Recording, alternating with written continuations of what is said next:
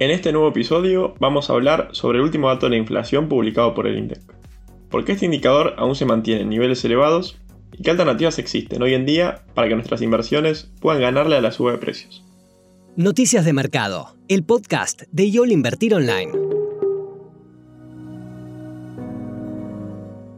El jueves 13 de julio, el INDEC difundió los datos de inflación del mes pasado con la variación mensual siendo del 6% y la interanual del 115,6%. Este último dato reflejó una desaceleración respecto a la cifra reportada en el mes anterior, que se ubicó en torno al 7,8%. A pesar de ello, este mes las categorías que mostraron mayores aumentos fueron las de comunicación y salud, habiendo registrado alzas del 10,5 y 8,6% respectivamente. De esta manera, en los primeros seis meses del año, la inflación acumulada ya se encuentra en un 50,7%, dando evidencia la compleja dinámica en la que se encuentra la economía.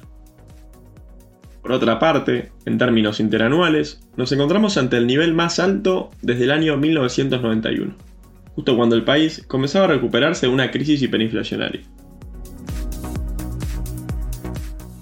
A pesar de que no hay dudas de que la inflación fue uno de los problemas más importantes a resolver para la mayoría de los países en los últimos dos años, ya en 2023 esta situación ya está siendo controlada en varias economías, como es el caso de Brasil y Estados Unidos, donde la suba de precios ya se encuentra a niveles mucho más estables, e incluso mostrando señales de desaceleración.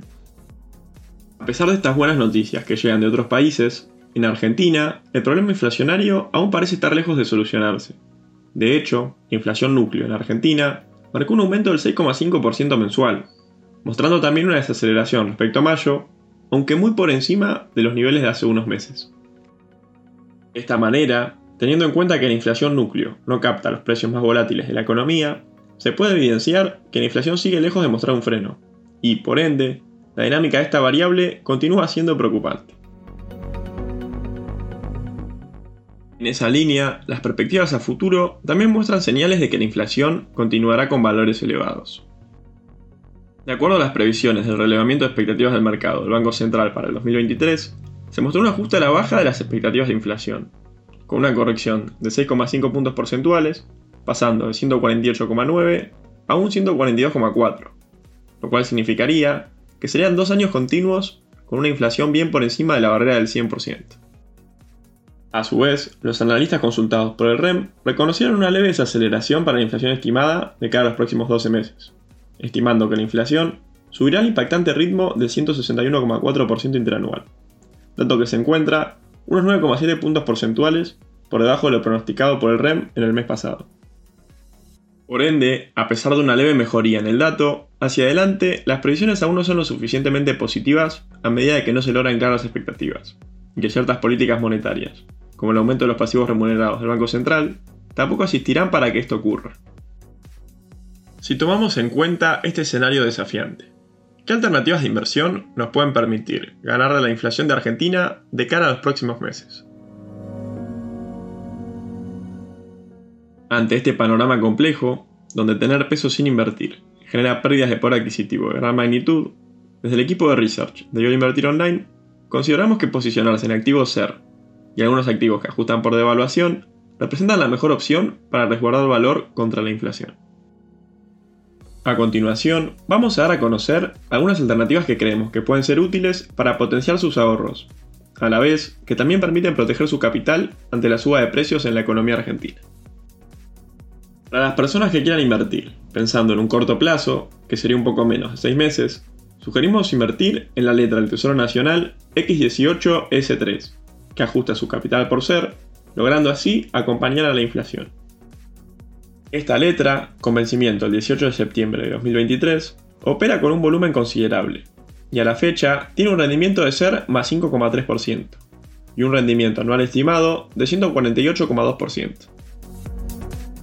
En segundo lugar, creemos que sería ideal sumar a la cartera la letra del Tesoro Nacional X23N3, que ajusta su capital por ser, logrando así también acompañar a la inflación.